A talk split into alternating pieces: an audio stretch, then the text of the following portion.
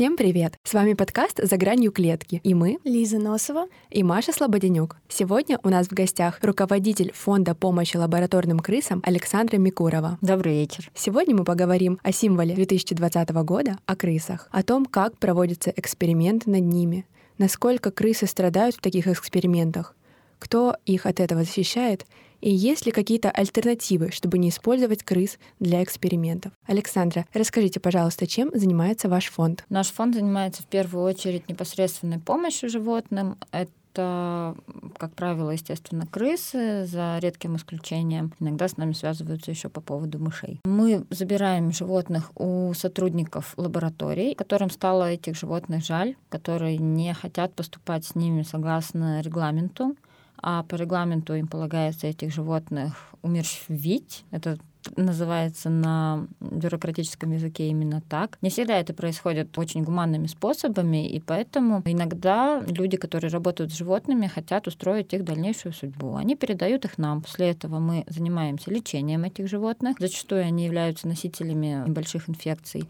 После этого мы социализируем их, делаем их ручными. А как, кстати, происходит этот процесс социализации? С животными активно общается человек. Это кто-то из наших волонтеров, кто-то, кто занимается передержкой, потому что когда животные живут в виварии в лаборатории, они человека не видят ничего хорошего. Боятся его. Да, они его боятся. Животных там не любят, не гладят, не играют с угу. ними. Если животных и берут на руки, то исключительно для того, чтобы сделать какие-то медицинские манипуляции, которые неприятны. После того, как животных отдают нам, мы делаем их любимцами, питомцами, показываем крысе, что можно любить человека, то можно ожидать от него каких-то приятных вещей.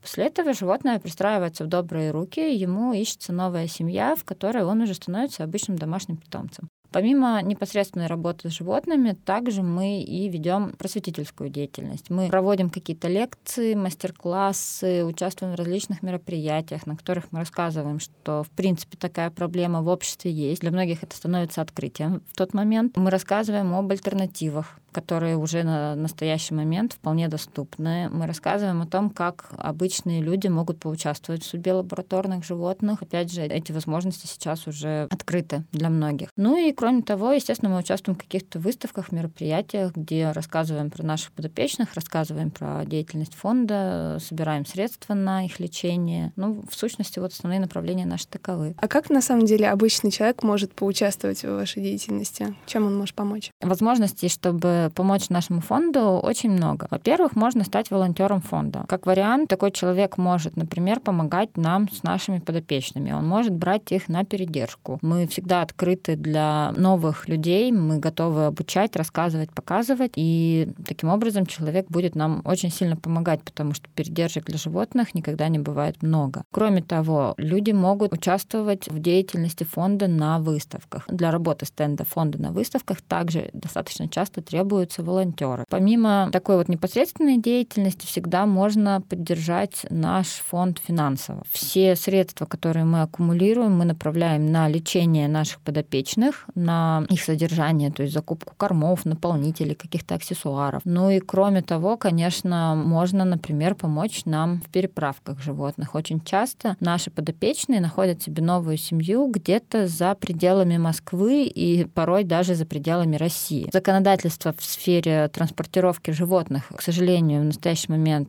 очень далеко от совершенства, ну, и каких-то легких и доступных способов вот так вот отправить животное новому хозяину в другой город или даже в другую страну, у нас таких возможностей сейчас нет. Поэтому мы всегда рады, когда люди готовы заниматься перевозками животных. А вот, кстати, с какими проблемами вы чаще всего сталкиваетесь, ваш фонд? Ну, проблем на самом деле достаточно большое количество. Одна из ключевых проблем, с которой мы сталкиваемся, это необходимость держать держать в секрете тех сотрудников, которые нам помогают, которые mm-hmm. передают нам животных, потому что им на их работе, вместе их трудоустройства, может потом эта история аукнуться и не самым хорошим образом, потому что, опять же, они поступают не по инструкции, mm-hmm. они поступают не по регламенту, не так, как они должны поступать, как сотрудники, а mm-hmm. они поступают так, как им велит честь, совесть, mm-hmm. любовь ко всему живому и прочие их положительные человеческие качества. И, к сожалению, да, э, в случае, если подобные истории станут достоянием общественности, для этих сотрудников это может обернуться не очень хорошо. Поэтому, когда нас спрашивают, например, кто вам отдал этих животных, мы никогда не разглашаем эти сведения, потому что мы понимаем, сложную ситуацию, в которой находятся эти люди. Кроме того, конечно, мы работаем, в принципе, с очень сложной проблемой. Ее актуальность в обществе до сих пор до конца не осознаваема. Приходится работать с огромным количеством возражений, начиная от того, что в Африке дети голодают, а вы тут ну, да. с крысочками носитесь, кому они вообще нужны. И заканчивая, например, точкой зрения, что эти крысы вообще заразные, их нужно там чуть ли не сжигать, uh а вы вот их забираете и еще и каким-то другим людям людям отдаете. Это реальные случаи, с которыми сталкивалась лично я. А То что есть... таким людям вообще можно ответить? Много чего мы можем им ответить. Ситуация с заблуждением на тему заразности этих крыс. У нас есть интервью с одним из ведущих родонтологов города Москвы, которая подробно объясняет, что на самом деле в таких животных нет никакой серьезной опасности для человека. Mm-hmm. И при соблюдении элементарных мер предосторожности, которые надо соблюдать с любыми домашними животными, mm-hmm. да. такие животные являются совершенно обычными домашними питомцами. Ну, например, там мыть руки руки после уборки туалета и вот угу. какие-то совсем базовые вещи, которые мы все, как правило, знаем с детства. Но их нужно соблюдать не только с нашими подопечными, их нужно соблюдать с любыми домашними животными. Ну, да, Поэтому о какой-то специфической особенности наших подопечных говорить не приходится. Угу. А сколько вообще лет существует фонд и каких уже результатов вам удалось достичь? Мы работаем с шестой год.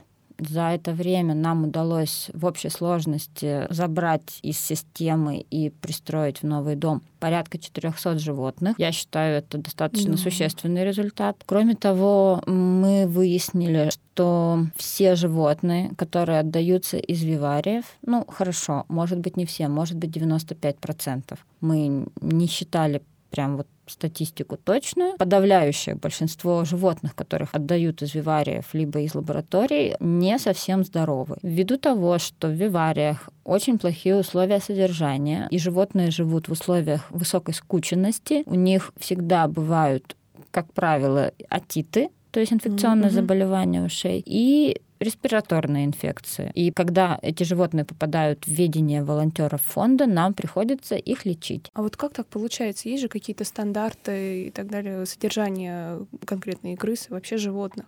Они же не могут в таких условиях содержаться. Безусловно, стандарты есть. И все виварии эти стандарты обязаны соблюдать. Существуют ну, определенные комиссии, которые приходят с проверками. Но тут есть очень важный нюанс. Эти нормативы разработаны не опираясь на естественные потребности крыс например, если так говорить. Условия содержания крысы в виварии и условия содержания крысы у человека, у которого она живет в качестве домашнего питомца, существенно различаются. Пожалуйста, вот есть отличный пример. Клетка, которая рассчитана для содержания пары крыс у человека, у которого крысы живут в качестве домашних любимцев. В виварии будет забито ну, я думаю, порядка 20 особями. И именно поэтому из-за вот этой высокой скученности, если инфекция возникает у одной особи, она моментально распространяется на группу животных. И поэтому, когда их нам отдают, выясняется, что, оказывается, животные не совсем здоровы. Это не представляет опасности для человека. Я специально подчеркиваю этот момент.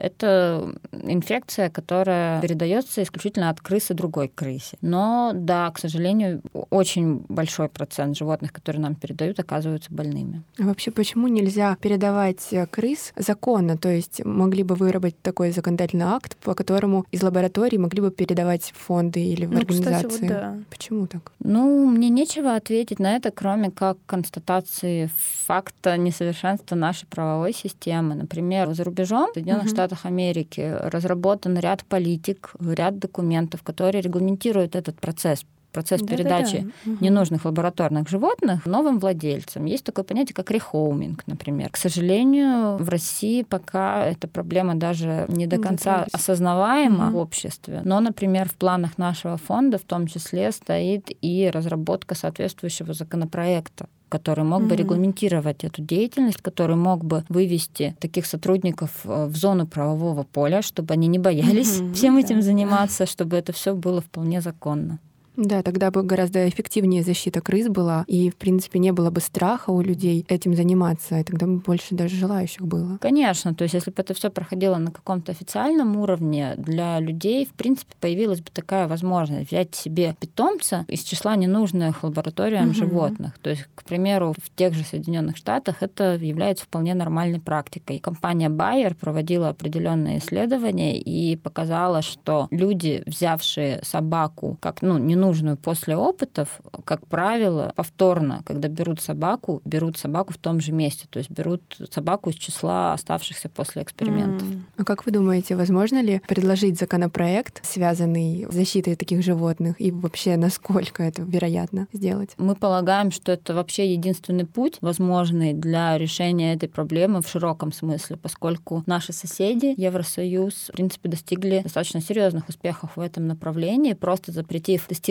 косметики на животных на законодательном уровне. Mm. Эту инициативу производители поддерживали достаточно неактивно, пока это был вопрос выбора производителя, пока он мог самостоятельно принять ну, да, решение, конечно. что ему построить там очередной виварий на 500 морских свинок или пытаться внедрять какие-то новые технологии, которые требуют где-то средств, где-то обучения персонала. Далеко не все на это готовы, угу. далеко не всем это интересно, и не все хотят этим заниматься. Зачастую э, людям проще пойти по старой проторенной дорожке. Но когда существует определенный закон, определенный акт, не соблюдать который производитель уже не имеет возможности, угу. в таком случае, безусловно, интересы животных защищаются гораздо лучше. А вот, кстати, в Китае же вообще невозможно допустить э, косметику до рынка, пока она не будет протестирована на животных. В связи с чем вообще это может быть связано? То есть, получается, в Китае полагают, что если на животных протестирована косметика, то она более проверена, и только такую можно косметику допускать э, до людей. Но это же, получается, неправда. Почему они так делают? Я думаю, что в некотором смысле они являются просто продолжателями традиций. То есть вот эта вот история о тестировании косметики на животных, она же достаточно старая. И раньше действительно э, не допускали до рынка косметические продукты, либо ингредиенты, входящие в состав косметики, парфюмерии, без проверки их на коже и слизистых животных. Было принято считать, что если вот мы посмотрим обязательно вживую, как именно этот крем разъедает глаза кролику, именно так это и происходит, как правило, тогда этот крем можно выпускать на рынок.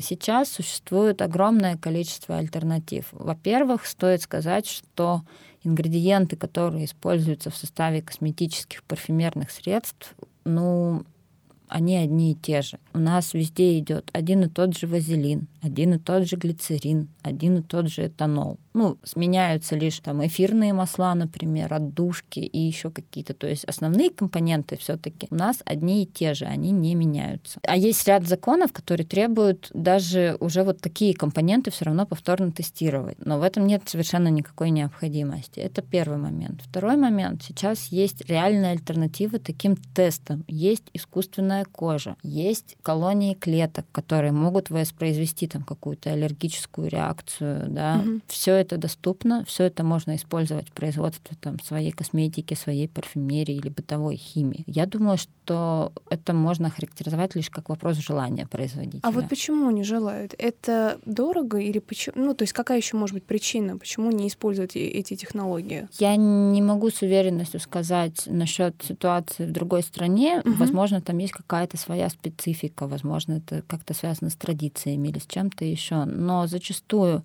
ну, в России, например. В России это в первую очередь связано с тем, что производство лабораторных животных, как бы это грубо не прозвучало, это достаточно серьезный бизнес. Он приносит большие деньги, и, возможно, здесь вот есть какие-то подвязки, которые нам с вами могут быть неочевидны. Например, одна лабораторная крыса может стоить от 800 до полутора тысяч. Одна крыса. А сколько их нужно для эксперимента?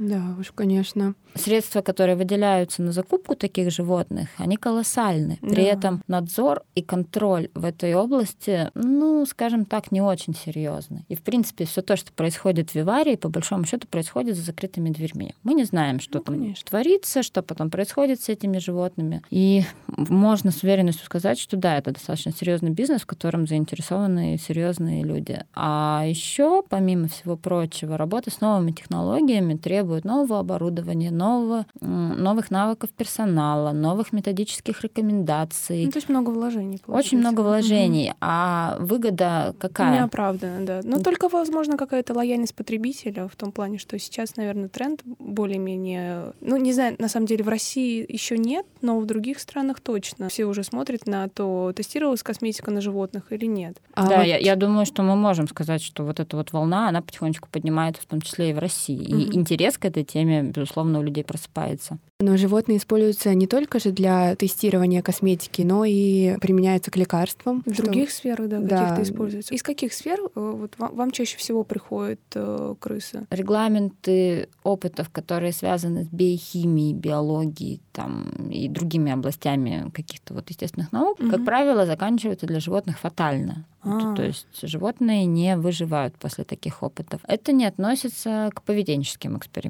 То есть, угу. когда на примере животных изучают психологию, этологию, угу. принятие решений и смежные области. После таких экспериментов животные остаются живы, угу. и как раз они становятся ненужными. Вот в этой ситуации, как правило, связываются с нами и таких животных передают. Почему вообще чаще всего используются в опытах именно крысы? И в том числе там на проведении всяких опытов в которых тестируются лекарства, потому что, ну, на самом деле, наверное, крысы — это животные, которые не очень похожи на человека. Есть животные, которые имеют гораздо больше схожестей. В связи с этим вопрос. Крысы удобны в использовании или почему так получается? В первую очередь, да, крыса очень удобна. Она живет недолго, и благодаря этому у нее достаточно короткий цикл размножения. То есть, если mm. мы возьмем в начале года пару-двух крыс разнополых, то к концу года потомство увеличится многократно. И за счет этого очень удобно наблюдать за процессами, которые происходят при эмбриональном развитии. Грубо говоря, если нам нужен опыт на беременной самке,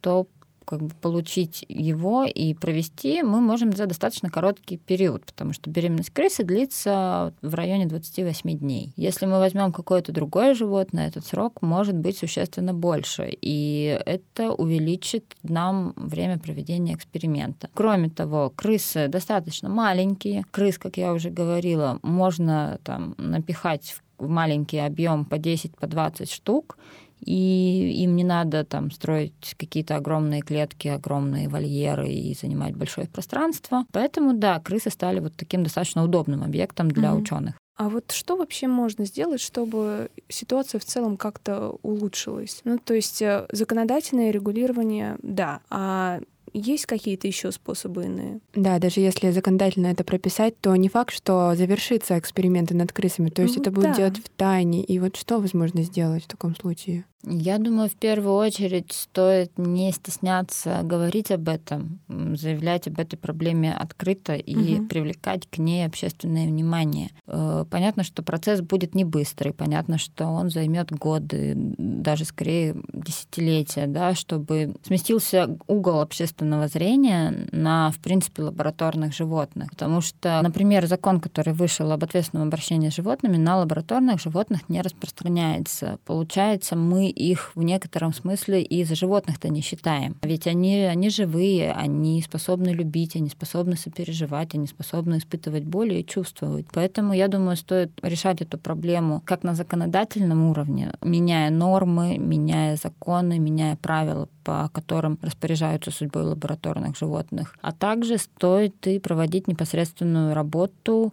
с общественным мнением. Мы давали интервью не так давно белорусским коллегам и сформулировали нашу задачу очень интересным образом. Э, наша задача заключается в том, чтобы сформировать новый имидж крысы. Mm.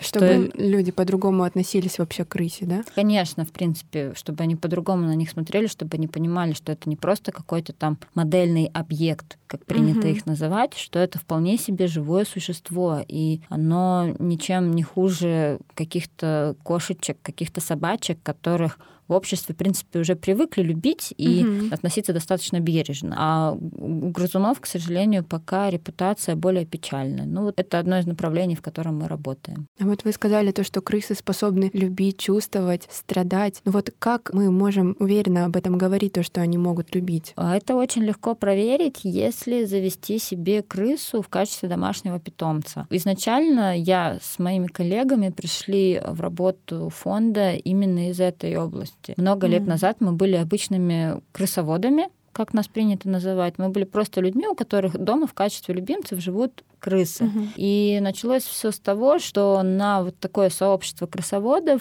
вышли сотрудники одной из там, лабораторий или из Вивария они были, и сказали, что вот да, у нас есть какое-то количество крыс, они нам уже не нужны, мы должны по инструкции там их убить, но мы не хотим этого делать, пожалуйста, заберите, если можете. То есть какое-то время мы работали просто на собственном энтузиазме, помогая друг другу и прочее. Потом решили как-то... Расширяться. Как-то расширяться, да. То есть мы поняли, что проблема-то, в общем, есть. Угу. Проблема очень актуальная, проблема действительно требует каких-то решений. И вот так, собственно, и появился фонд. А поскольку животные у нас жили, поскольку мы сами с этим сталкивались каждый день и продолжаем сталкиваться, животные продолжают жить у нас. То есть конкретно у меня в квартире живут две девчонки, две mm самки из эм, одного из московских вивариев. И, соответственно, о всех этих качествах мы знаем не понаслышке. Мы видим, как животные радуются, когда мы приходим домой. Мы видим, как они пытаются ластиться, когда ты приходишь домой в, там, в плохом настроении после тяжелого дня. Они пытаются проявлять эмпатию, пытаются сопереживать тебе. Если владелец подходит к клетке, как правило, крысы скорее бегут к нему. Они радуются тому, что он пришел, они хотят на ручки, они хотят играть, они хотят проводить время со своим хозяином. Как здорово. Да. Ну вот многие об этом на самом деле не знают. Я об этом тоже не знала. То есть надо, правда, больше распространять информацию об этом и вообще о существовании таких фондов, да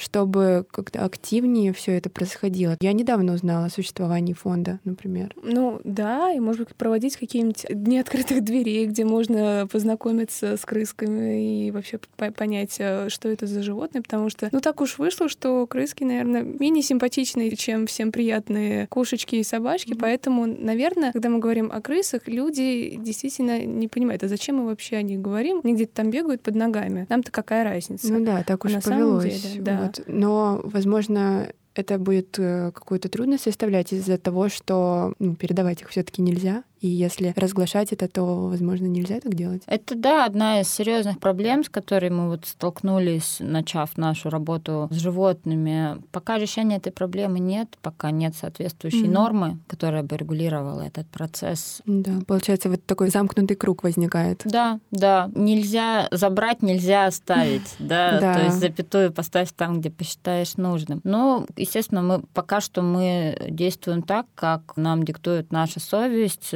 наша любовь к животным, любовь к живому, любовь к жизни. И пока еще не было ни одного случая, когда мы оказали бы в помощи людям, которые обратились бы в фонд вот с целью передать нам животных. Но, как я знаю, существует Европейская конвенция о защите экспериментальных животных, в которой как раз-таки есть норма о том, то, что если проводить эти эксперименты, то нужно делать анестезию и другие необходимые процедуры. Но Россия не подписала и не ратифицировала данную конвенцию, и вопрос, почему? То есть там много норм, которые могли бы помочь этим животным. Я с вами полностью согласна. Почему Россия ее не подписала, я, пожалуй, не возьмусь судить. Очень сложный вопрос. Но да, в конвенции есть ряд параметров, которые бы могли улучшить жизнь лабораторных животных. Но по большому счету э, все это вписывается в концепцию 3R, которая говорит о, о уменьшении количества животных, о уменьшении боли животных и о там, замещении животных в экспериментах. Опыт показывает, что по большому счету оправдать можно практически все и написать в отчете о исследовании, что было необходимо проводить исследования именно так, именно на таком количестве животных, именно такими методиками, именно без обезболивающих, или наоборот написать, что обезболивающие были использованы, а по факту их не использовать. Поэтому мы видим вот в этом направлении, наверное, единственный верный вариант — это уменьшение животных в эксперименте в принципе, а в перспективе отказ от них вообще, потому что у экспериментов на животных есть огромное количество минусов, как у метода. Какие то минусы? Ну, как минимум, непереносимость на человека. Принято считать, что вот То если... есть недостоверные получаются такие результаты? Абсолютно верно, да, они недостоверны. То есть, как минимум, мы не можем с уверенностью утверждать, что вот это вот конкретное лекарство будет действовать на человека так же, Мгм. как оно действует на животное. И наоборот, если оно не действует на животное, не значит, что оно будет также неэффективным для людей. Очень простой пример. Разрабатывалось лекарство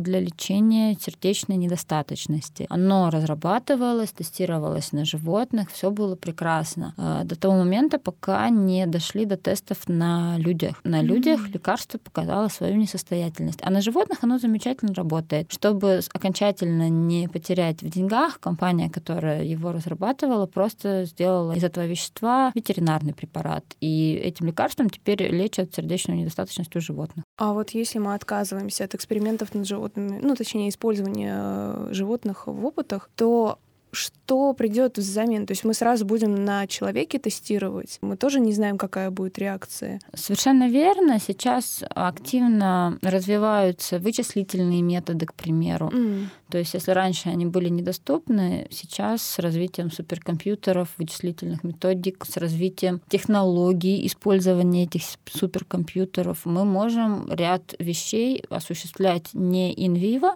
как это было Мгм. принято, а silico. И в этой ситуации животные нам вообще не требуются. Кроме того, конечно, есть возможность использования людей-добровольцев, которые, ну в да. принципе, Которые соглашаются. Соглашаются, да, участвовать в тестах за определенную оплату. Если мы говорим о каких-то взаимодействиях с тканями, то сейчас активно развиваются методы работы с культурами клеток, когда Мгм. у нас вместо живого какого-то организма, вместо непосредственно животного используется культура ткани, специально выращенная, специально созданная, изучается взаимодействие именно таким образом.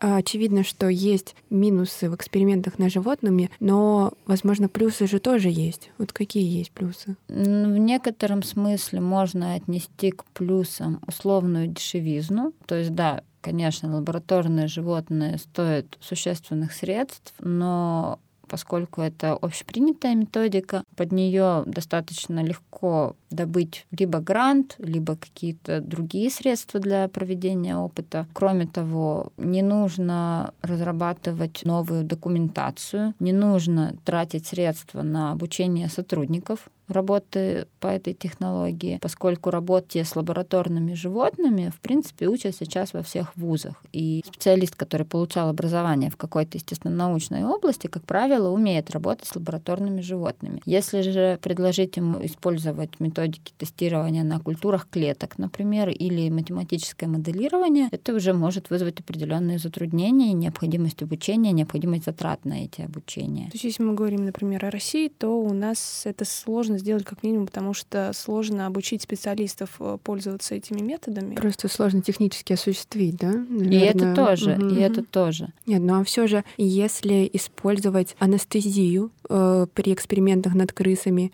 то возможно ли тогда сохранить данный вид Да, и- деятельности, и, мгм. не будет ли он тогда настолько вредить животным, Если, мы говорим об- обезопасить? да, если мы говорим о гуманном обращении с животными, то есть, может быть, не совсем отказываться от э, опытов, э, ну, точнее, от использования животных, может быть, просто его действительно сократить, и если использовать, то контролировать, чтобы использование животных происходило гуманными способами. Если осуществлять достаточный надзор в этой области, возможно, но лично я в это не верю. М. Самый простой пример. Если мы будем содержать животных в тех условиях, которых требуют их особенности вида, ну, Мгм. биологического вида, то мы сразу упираемся в проблему того, что виварии будут занимать огромные площади, огромные пространства. Если мы М, будем да. держать крыс в тех клетках, которых мы должны их Нужно. держать, чтобы им было там просторно и комфортно, то виварии станут очень большими помещениями, чтобы все эти клетки разместить, потому что в одном эксперименте может быть задействовано огромное количество животных. Это первый момент. Кроме того, лично я не верю в то, что мы сможем достаточным образом контролировать всех сотрудников, которые работают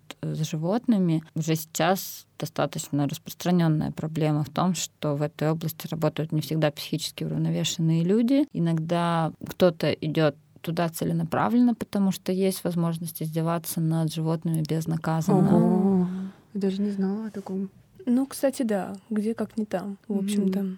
И в некой идеальной ситуации, в которой, да, действительно мы будем осуществлять отбор всех сотрудников для этой области, и даже тех, кого мы отобрали, мы сможем достаточным образом контролировать, ну, возможно, но это очень идеальная ситуация, и в реале будет очень сложно проверить, вот конкретно в этом опыте, давали крысам обезболивающие или нет. А расскажите, пожалуйста, самые интересные случаи спасения животных, которые были осуществлены вашим фондом. Сложно выделить какие-то именно интересные случаи, но потому что все они проходят, как правило, по одному и тому же сценарию. Нам поступает информация о том, что где-то есть ненужные лабораторные крысы. Кто-то из наших волонтеров едет их забирать. После этого их распределяют по передержкам, либо всех на одну передержку отвозят. После этого мы их отправляем отправляем к родонтологу на прием. Да, родонтолог — это врач, который занимается как раз грызунами. Родонтолог осматривает, назначает лечение. Крысы проходят курс лечения. После этого они становятся готовы к тому, чтобы уехать в новый дом к новым хозяевам. Параллельно с этим мы непосредственно ищем им этих хозяев. Общаемся с людьми, проводим анкетирование, потому что зачастую люди не знают, как правильно вообще содержать крыс дома. И мы им это все рассказываем, показываем на каких-то своих примерах или на каких-то материалах. После этого животные разъезжаются по домам. Вот, в принципе, тот цикл, в рамках которого мы работаем по каждому случаю. Назвать какой-то случай более интересным, какой-то менее интересным я бы, наверное, не могла, потому что, ну, они все примерно одинаковые. Ну, или сложный случай тоже, может, подразумевал. Да, mm-hmm. вот, Когда может, было тяжело, допустим, Тяжелое спасти. лечение, да, может, какое-то было. У нас была история с крысой, которую нам отдали из вивария со сломанной лапкой. Крысенка назвали Кузя. Ему в прямом смысле посчастливилось попасть к нам в качестве подопечного, потому что крысенка отвезли к ветеринару на осмотр, собственно, где ему и диагностировали перелом лапки. После этого мы приняли решение попробовать крысенку помочь. Мгм. Вообще, в принципе, не принято у крыс лечить переломы, потому что косточки маленькие, хрупкие, и подобные операции достаточно трудоемкие. А, то есть там операция нужна. Да, нам удалось найти хирурга, который был готов за это взяться. И по итогу у него отлично срослась лапка, она прекрасно функционирует, он может бегать лазить везде, чесаться ею. И визуально это абсолютно здоровая крыса. То есть даже нельзя сказать, что у него в прошлом были какие-то проблемы по Ого, как здоровью. здорово. У нас есть другой пример. Крыса по кличке Яцек. Его отдали нам с достаточно серьезным диагнозом по кишечнику. У него были большие проблемы по здоровью. И если бы эта крыса осталась в условиях вивария, даже если бы ее там не убили принудительно, все равно, скорее всего, он бы погиб, потому Мгм. что в условиях вивария, безусловно, какого-то индивидуального подхода к каждому животному его, да. не- его нет. Яцек живет в настоящий момент у одного из руководителей нашего фонда. Он неплохо себя чувствует, периодически ездит к врачу, принимает определенные препараты, лечится, но по большому счету это хорошенькая, замечательная крысочка, которая живет дома, которую любят. А если бы она осталась в виварии, она бы просто погибла. Кстати, у меня еще один вопрос. Сейчас наука на самом деле пошла далеко, и вот вы говорили о том, чтобы отказаться от опытов вообще, но, например, сейчас, ну, не то чтобы есть возможность, но, по крайней мере, как мне кажется, она уже будет в будущем, чтобы животные выращивали органы человеческие в себе, ну, внутри себя. Такой опыт проводился на свинье. То есть здесь стоит вопрос о том вообще, что выбрать. Либо животное, либо человека. То есть э, как это поможет человечеству? Ну, действительно, возможность выращивать эти органы сможет помочь э, вылечить многие заболевания. И как вы думаете, то есть с этической точки зрения, стоит ли в данном случае выбрать человечество или же животные и не заставлять их э, страдать или там причинять ему боль какую-либо?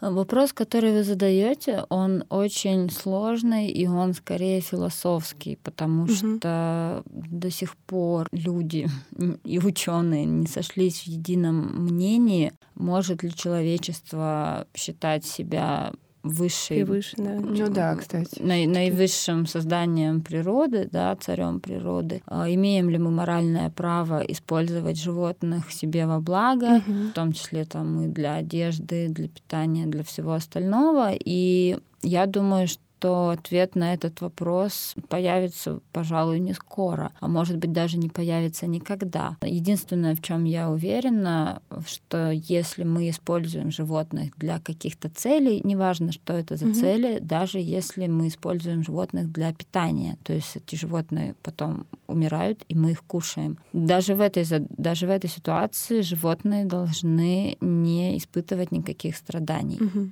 То есть э, пока они живы, они должны жить в достойных условиях с соблюдением интересов биологического вида. Если мы животное убиваем, отнимаем у него жизнь э, для реализации каких-то своих потребностей, то этот процесс должен проходить безболезненно, без страданий, без мучений для этого животного. Угу. То есть если есть страдания, то, в общем-то, стоит от этого отказаться. От них, да? Безусловно, для животных все это не нужно, им не интересно вот выращивать.